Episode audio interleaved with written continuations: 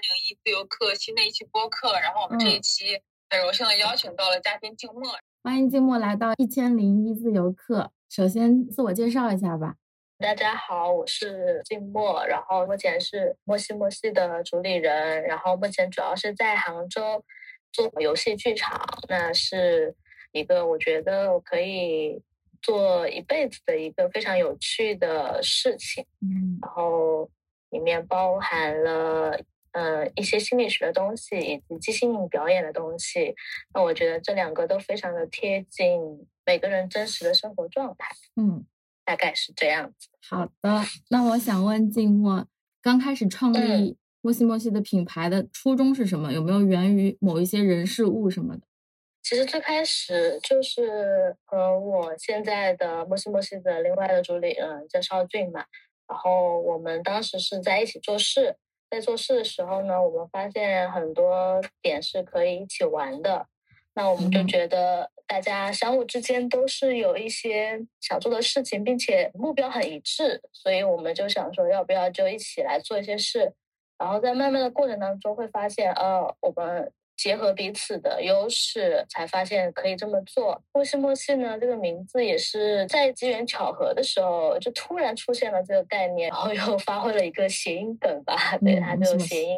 嗯，对日语的莫西莫西就是一个简单的问好，那也代表我们其实是在通过各种各样的方式跟人链接的一个初衷吧。然后，因为我们的人生态度其实就是玩嘛。就是我觉得本身本身就是一场游戏，就像我们那个公司的那个介绍就写了 “Life is a game, play”，就是本身就是一场游戏，那我们就想好好玩它。对，所以呃，莫西莫西也真的是呃，我跟肖俊开始的，然后我们俩一起来做的这个事情。嗯，那为什么会想到把戏剧、游戏和心理学联系在一起？因为本身呢，我是学心理学出身的，然后呢，我其实很坚持，我这辈子就一定会做这个事情。然后呢，后面刚好在一个剧社里面和邵军认识，嗯，邵军老师的背景呢是戏剧。他本身也有一些心理学的学习，然后就是在这个共鸣基础之上，我们慢慢发现很多事情不是表面像戏剧那么简单。然后我也是通过邵俊老师去认识了很多戏剧，它其实可以很生活化。我觉得戏剧是一个非常有趣的方式，能够把一些很基本的心理的东西用到日常生活当中，所以我就觉得。想要试着把戏剧跟心理学结合，那其中游戏的部分就是心理咨询里面那个游戏治疗的部分。呃，游戏治疗其实比较局限嘛，需要一些很局限的空间。但是我觉得有点遗憾，里面有很多元素可以拿出来用，所以我就觉得想要把嗯游戏这些元素放到剧场的这个空间里面。我觉得非常有意思，感觉特别寓教于乐。是。然后，然后我还了解到“静默”这个名字，请问有什么特别的含义吗？就是，嗯，这个名字可能其实用的蛮久，就是有一次在起起网名的时候，然后我就在想，因为我本身的名字叫静怡嘛，怡是那个旖旎的怡，然后我就不想要放弃其中一个字，但是那个怡呢又很很难被人认出来，所以我就保留了静这个字。然后呢，我就在想，静可以谐音是那个静嘛？那我对我自己，我可能希望我自己能够安静一点，就是所以有静默这种说法就出来了。然后我就可能希望自己能够安静，不要那么闹腾。我自己本身可能是一个过于活泼的人。还好啊，就是在现场觉得还好啊，就是还挺静默的。对，就是我觉得这是一种修养，就是慢慢的一个境界。我就之前就是太聒噪了，然后慢慢的变成现在这个样子。那加入“默”这个字，那“默”这个字对你来说有什么特别的含义？有没有？我很喜欢“陌生”这个词吧，因为。一来是我觉得，呃，陌生会充满了一些未知，然后一些惊喜。那我觉得人生，呃，跟人跟人之间的链接很多都是从陌生开始的，从陌生慢慢的一点点链接成为一个熟人，然后变成，嗯，可能是朋友，可能是亲人，可能是家人。就觉得是一件很有趣的过程。陌呢，虽然有距离感，但是它也保留了那个链接感吧，就是阡陌交通，它也是路的意思。对，这也是后面很多时候大家去解读我的名字，慢慢的让我意识到好像有这些事情的。非常有意思的一个名字。那我想了解一下。静默在你的生活过程中有遇到什么困难吗？或者低潮期你又是怎么度过的？因为我们众所周知你是做摩西摩西，然后也是个自由职业者嘛。其实有的，因为莫西莫西其实是从今年春节之后才开始做的。嗯，然后之前我其实一直都处于一个低潮期吧，就是嗯，之前讲过我为什么做自由职业，就是因为自己得了那个双向情感障碍嘛，然后。没办法很好的处理自己的情绪，然后需要很坚持去服药，包括一些心理治疗这些来帮助自己。那那个时候其实很需要一些链接和外界的支持。然后当时就是在剧社里面认识了一群小伙伴，嗯，大家对我的陪伴跟支持对我来说非常的重要，嗯。对我之前在线下分享有分享到一个平衡的部分，嗯，那我当时就是说内在的决堤跟外在的支持，其实就是这个部分。那当时我自己内在是没办法去很好的帮助自己调整自己的，但是那个时候我觉得我还是有一线的，就是期待给到了外面，因为我之前还还蛮封闭自己的，不想要去。告诉别人，以及不想要去请别人来帮助我做这个事情。但那个时候，其实我没有明说，但是据社小伙伴的陪伴，让我慢慢的就是得到了一份链接的力量吧。那我就觉得从那个时候开始，就慢慢的好起来了。对。变成这个样子，其实也跟很早之前，就是从大学时期开始吧。然后就是是这些所有的事情，其实都是累积的嘛。对，嗯，因为环境的变化，然后感情啊，然后包括一些亲情和朋友之间的友情，都发生了呃很多的事情。但是呢，我当时没有很好的处理，可能采用了比。较逃避的方式来面对那些，当时就喜欢喝酒，然后来逃避这些事情。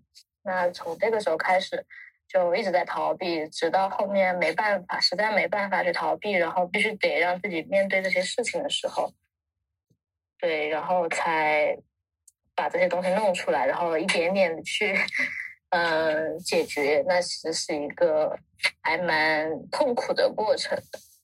嗯，我特别能够共情这个你的感受。然后嗯嗯，还有还有就是，那那你从低潮期走出来，你刚刚讲的是有依靠到外面剧场上的人的帮助，那有自己内心的帮助吗？其实肯定会有的，因为对我来说。如果需要外界，是因为我自己没办法很好去做调整嘛。但是如果我自己没有去改变自己的这个想法和心态的话，那别人再怎么的陪伴，再怎么的帮助，其实都是没有用的。是的，是的。对，所以嗯，我觉得我自己是有一个意识在的，想要希望自己能够变得更好，所以会去想用什么样的方式去做这些事情。嗯嗯。那从低潮期走出来，然后成为一个。自由职业者，然后做摸西摸西，然后你你有什么感受或者收获没有？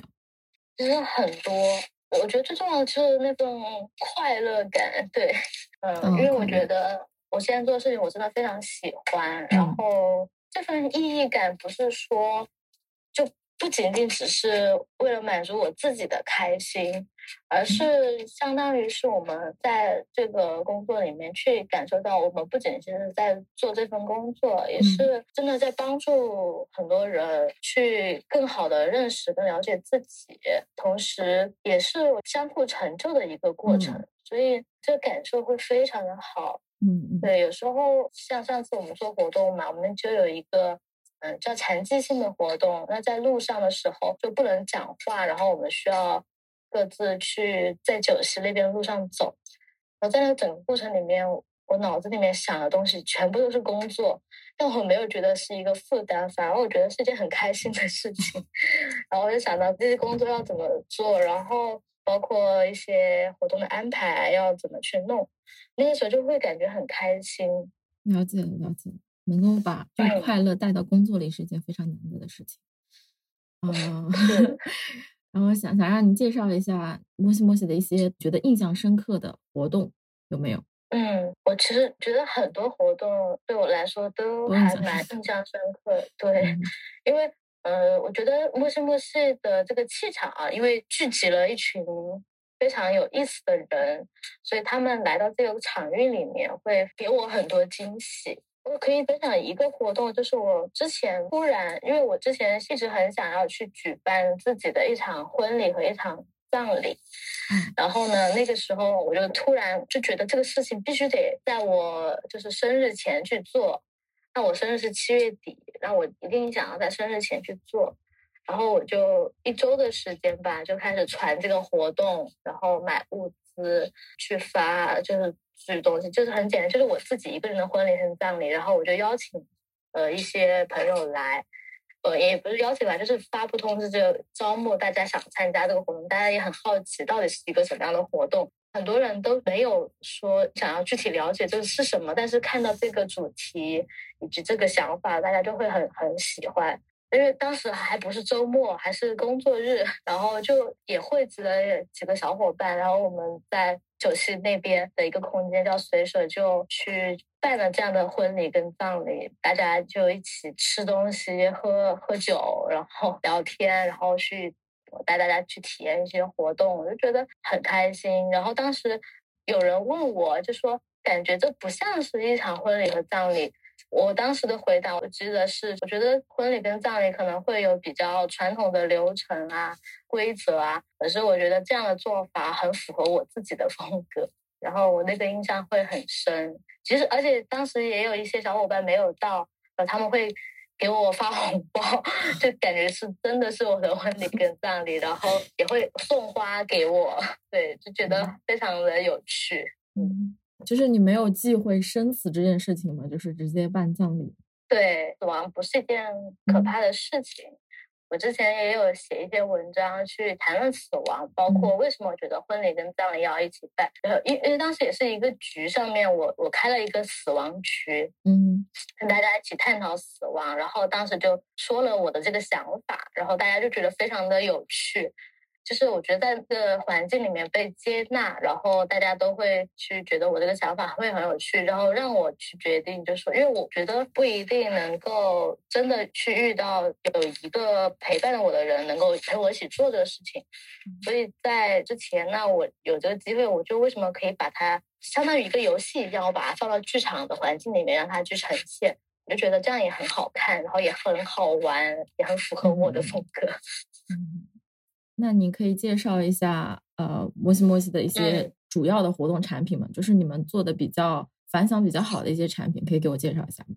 嗯，其实莫西莫西目前最被大家知道的其实是即兴喜剧的部分，这个部分是目前被大家嗯知道最多的。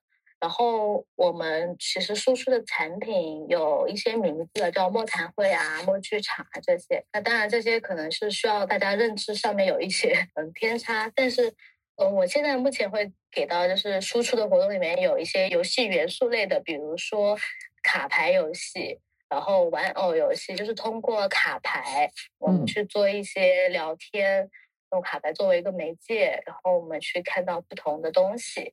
然后玩偶呢，就是做一个自己的玩偶，也可能是自己随身带的一些玩偶。然后我们通过玩偶来去做一些小小的剧场游戏，然后让玩偶来做一些呈现。这是目前我们主要输出的几个，嗯，还包括一些就是体验的，呃，无论是即兴的体验，还是一些游戏的体验。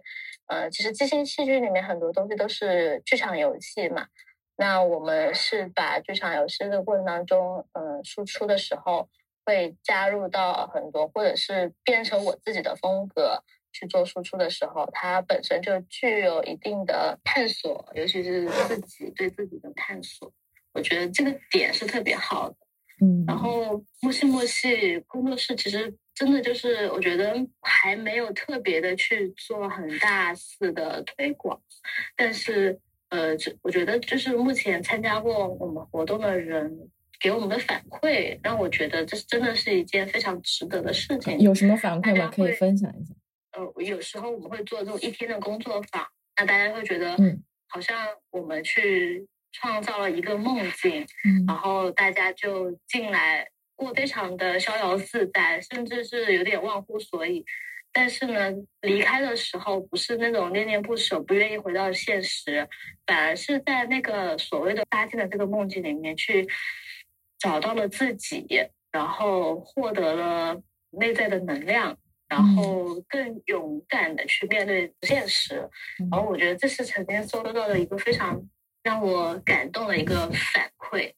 然后也有朋友就说，嗯。在我们的活动里面，就是有时候真的不知道要干什么，但是就是莫名的被吸引，然后被吸引过来呢，然后就看到大家都不带任何的预计，但是走的时候总能够收获到很多的故事，或者是能够觉察到自己的很多的东西，嗯，然后大家觉得这些点都会非很神奇，能感受到静默现在的状态很松弛。其实还挺想问你，就你的这个剧场变现模式是什么样子？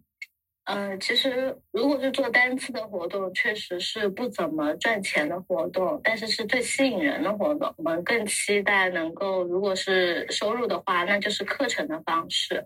嗯，包括我们呃现在对企业的部分，那我们可能会接一些企业的持续性的一些合作，那这些东西也是变现的方式。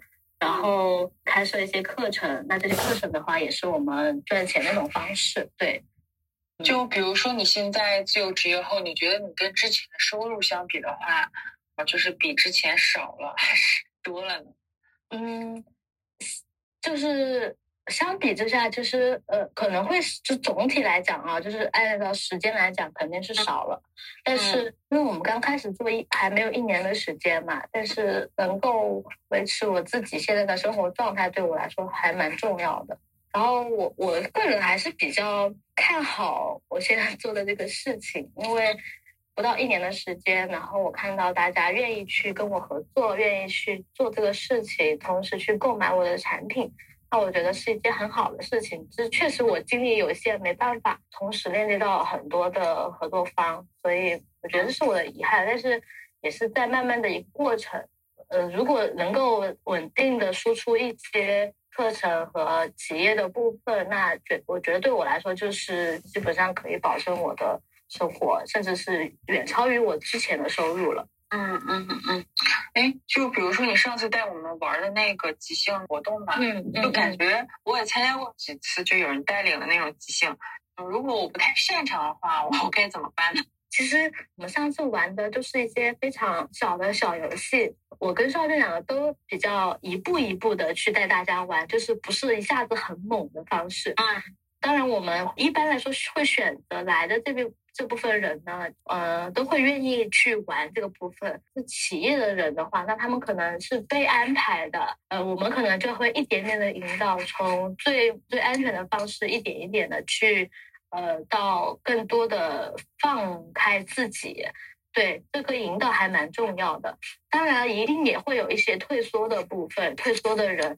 那我觉得即兴本身就是接纳所有嘛，然后我们就会让大家。提前告诉大家，选择你自己最舒服的方式就好。如果你觉得你现在就是不想参加，那没关系，你可以坐在一旁看大家就好。就比如你上次那个问题说谈恋爱像什么嘛，然后我当时就感觉就想不出来，我在想是不是我的想象力比较匮乏。其实呃，之前哈应该玩一个游戏叫词语联想。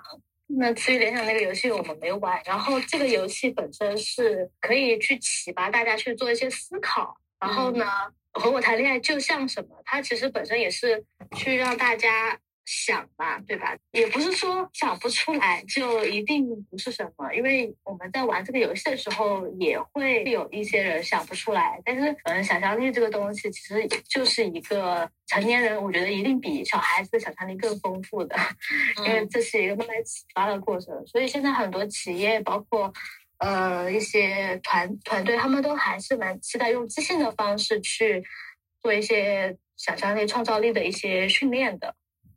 好的，那我接着问一下阡陌，刚刚聊了很多我们的产品嘛，然后我们想聊一下，你到底想要成为一个什么样的人，然后期待遇到什么样的人，希望和摩西摩西一起创造什么样子的未来呢？我想要成为一个，就是我自己觉得很舒服，然后身边的人看着我也很舒服的一个人，然后也就是一个很普通的人。我看你现在已经很舒服了，你一定会让我舒服吧？我觉得就是感觉和你在一起之后的那种感觉，就是我可以躺平了，嗯，躺的很舒服。对对对，我觉得我我其实很希望自己能够成为这样的人。对，嗯嗯，遇到的话，我期待遇到各种各样不同的人。对我还蛮好奇的，因为。人生本来就短嘛，然后能够遇到形形色色的人是一件很有趣的人。那我之前可能因为职业关系，就是之前做心理心理老师这一块，所以在学习跟工作的过程当中遇到了很多个案，因为每个人都太有太有特点了，所以我就期待遇到各种各样不同的人。嗯，呃，和莫西莫西创造这样的未来，就是。我是很期待莫西莫西能够作为一种生活的状态吧，就这样大家对心理学有一定的认知、基础的认知跟尝试，然后让更多的人感受到，这是我期待的样子。丁墨对那个国内 现在做这个领域的即兴喜剧和心理学这种领域的有什么看法吗？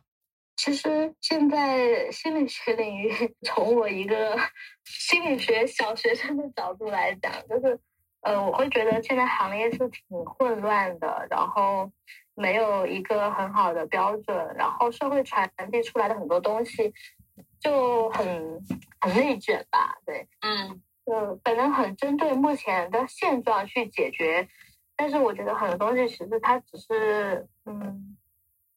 解决很表面的东西，或者是只让你看到一点点，让你知道一点点的东西，但其实真的要把心理学这个行业做好，可能还需要更多的时间，慢慢的去普及心理学的知识，以及更专业、更权威的人或者是组织站出来，然后去做一些事情。我觉得心理学可能会。更好，但是现在国家已经有这个意识了，能够去让更多的教育的方面去看到这些问题，我觉得是好的。这个行业发展一定是越呃往好在走，但是肯定它会被更多人看到，它一定会乱。我觉得还是算个风口吧，会很混乱，但是它一定是慢慢的会嗯平静下来，慢慢的会会有几条被这个时间去看到有一些值得沉淀的东西就沉淀下来。然后这些戏剧的话，其实也是一个嗯风口吧。我觉得现在目前脱口秀很火嘛，大家对脱口秀的认知度也非常的高。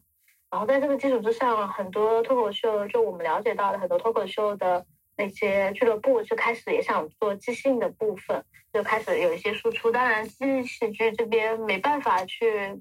以即兴喜剧的方式去提出来，所以这个是目前我们这边做不到的部分。但是可以以拼盘的方式去有一些互动，让大家被看到。包括现在最新的综艺有一个叫“一年一度喜剧大赛”，嗯嗯嗯，那它其实是即兴，呃，即兴的一种创作方式，然后去呈现很多类似于美式小品的东西。因为信息就不只是娱乐性的，在我看来，它不仅只是娱乐性，它还有很多能够去帮助我们每个人去看到自己的部分。所以，我们觉得这是一种即兴，是一种生活的态度。对，那我我我不知道之后这个行业的发展会是怎么样。至少目前跟一些其他玩即兴的人聊天的时候，大家会有这样的共识，然后我们就觉得挺好的。大家在。不同的地方做着可能类似的事情，而且又有同样的想法，我就觉得很有希望。嗯，对。有很多人他现在不是自由职业者，但是他想成自由职业者。你觉得你可不可以就作为过来人，可不可以给他们几个 tips 吧？物质层面和心理层面吧。嗯嗯嗯。呃，我其实现在遇到很多人。都是处于一种就是在传统的这个职业背景下，那他们有了自我意识，想要去做一些改变，但是又不知道该怎么做，所以他们可能会去关注一些自由职业的人啊，或者是一些组织去做这样的事情，先先看。然后我是觉得，像上次我也在线下分享的时候讲到，就是无论是选择自由职业还是保持原来的传统就业，有一个很重要的点就是你要知道你自己你这个阶段的需求是什么。就是如果你你觉得你现在这个阶段在这份工作里面做的真的非常的压抑和不开心，然后每天就是很逃避跟抗拒的状态，然后同时呢物质方面也不能得到一个很好的满足，那其实可以开始去寻求一些方式去做一些改变，因为。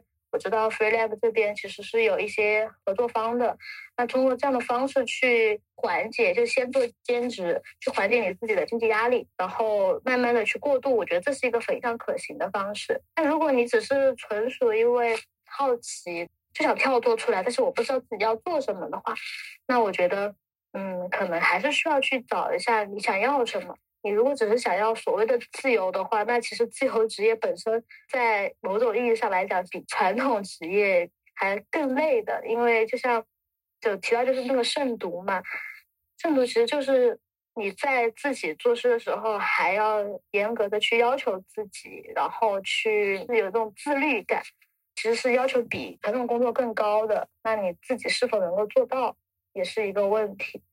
然后还有就是。自由职业者本身要看你也想做什么。如果你自己想要去做一些自己喜欢的事情，那这个过程当中是否有一些陪伴的力量和支持的力量，我觉得这个还蛮重要的。因为你一个人去坚持去做一些事情 固然是好的，但是一个人的想法毕竟到最后还是会有一些瓶颈，可能没办法得到特别好的一种状态。所以有时候团队的力量是很强大的，能够有一起去聊天、一起去创造的小伙伴很重要。对，然后还有就是，嗯，物物物质方面，就是一定要清楚你你自己的消费跟需求，就是物质需求大概在怎样的程度。目前，如果你跳脱出来传统职业这些方面。能不能够去缓解你的这个方呃缓解你的物质水平，以及维持一定的生活，这个很重要。就是你能不能有有没有方法能够去让你度过经济上面的一些不稳定？因为很多人因为收入不稳定就会非常的焦虑。那如果这种情况发生的话，嗯，你该怎么处理？其实这是也是非常需要考虑的部分。如果没有考虑好，那肯定不建议大家就是莽撞的去突然改变自己的 生活方式。当时我自己其实算是被动去到了自由职业，然后我是觉得我是需要休息才到这个样子。然后，但是我觉得我是有能力去，嗯，比如说我要花多少钱，然后我就去赚多少钱。我是这样子的人，所以嗯，我是对自己比较有认知的人。那大家在这个前提之下，能不能对自己有一些了解？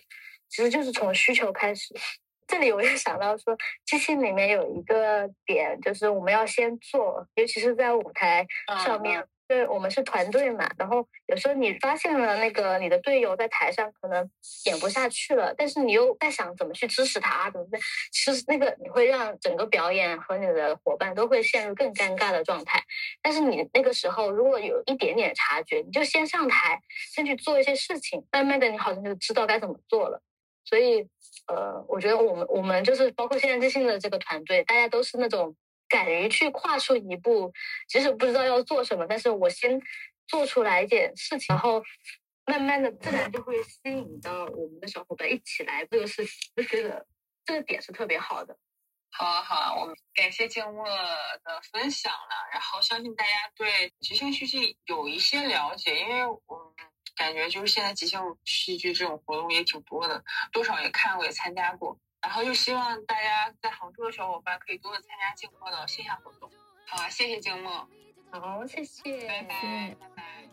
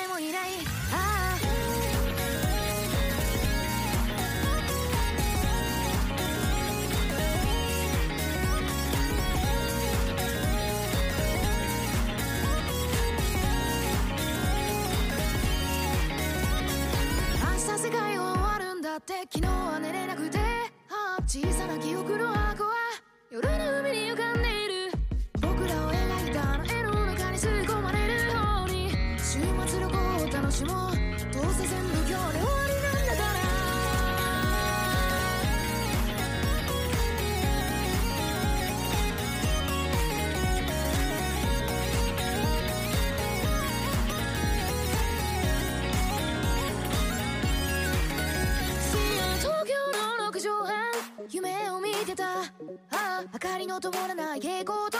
明日に受けてる天皇上に快楽星打ち上げて。いなくなんないよね。ここには誰もいない。ここには誰もいない。